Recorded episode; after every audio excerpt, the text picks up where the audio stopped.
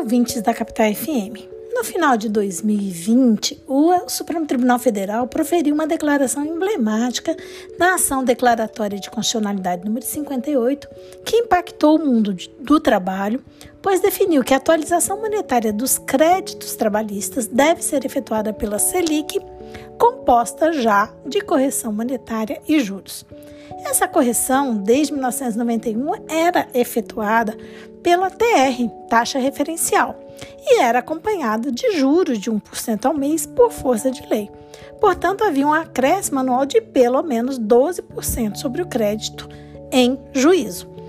É, em 2015, o Supremo julgou duas ações diretas de inconstitucionalidade, nas quais decidiu que a correção monetária dos precatórios, ou seja, de dívidas dos órgãos públicos, deve observar o índice de preço ao consumidor, o chamado IPCA-E,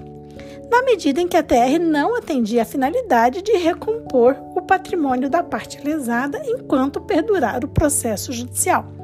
E a partir disso instalou-se uma confusão na área trabalhista é, sobre é, qual a correção monetária mais adequada para recompor o patrimônio dos inúmeros empregados que têm seus direitos violados ao longo do contrato de trabalho e só lhes resta a via judicial para assegurar o recebimento de seus créditos em razão de uma avalanche de recursos e incidentes em execução, discutindo qual o índice apropriado para a recomposição do patrimônio dos trabalhadores, ou seja, se a TR ou o IPCA-E, o DST decidiu, se espelhando na decisão proferida pelo Supremo, que o adequado seria a TR até 2015 e o IPCA-E a partir de março de 2015 o que permaneceu sendo aplicado majoritariamente pelos tribunais regionais do trabalho, mesmo após a aprovação de uma lei em 2017 que previu a TR como índice de correção monetária. Pois bem, após longo período de debate, o Supremo, surpreendentemente e alegando buscar a manutenção da segurança jurídica, determinou que a Selic, que nunca esteve no centro da discussão em relação ao processo de trabalho, seria o índice adequado de atualização dos créditos trabalhistas.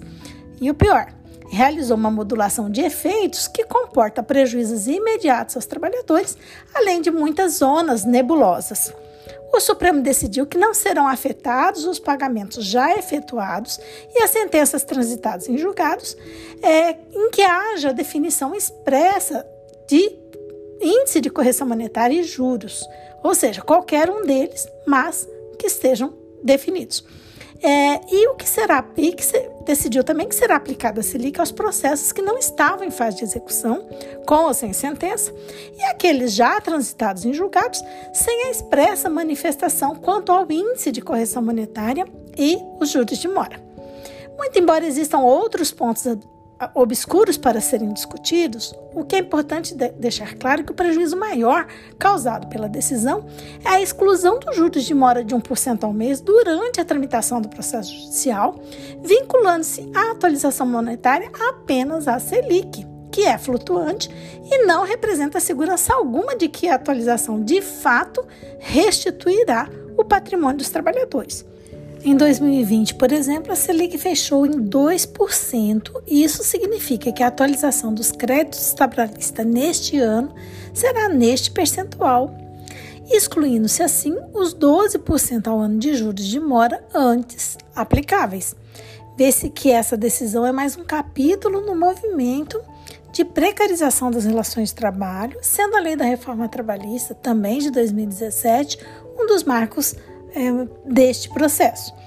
A consequência é sempre o prejuízo àqueles que, é, que constituem-se no elo mais fraco da corrente, que são os trabalhadores. Reduzir bruscamente a atualização dos créditos a ponto de comportar perda dos direitos básicos devidos aos trabalhadores, como verbas rescisórias e horas extras, principais pedidos na Justiça do Trabalho, é uma forma de inverter a própria lógica do direito do trabalho, na medida em que premia o empregador que, de forma quanto mais, opta pela inadimplência dos direitos dos seus empregados. É estimular o mal pagador. Assim, espera-se que a decisão do Supremo seja aclarada quando do julgamento dos embargos de declaração e mais, que haja aprovação de uma lei bastante específica que proteja os créditos trabalhistas é, de forma que estes sejam preservados em seu real valor, acabando-se assim as controvérsias. Por hoje é só. Este podcast teve participação de Carla Leal e Gabriela Pumô,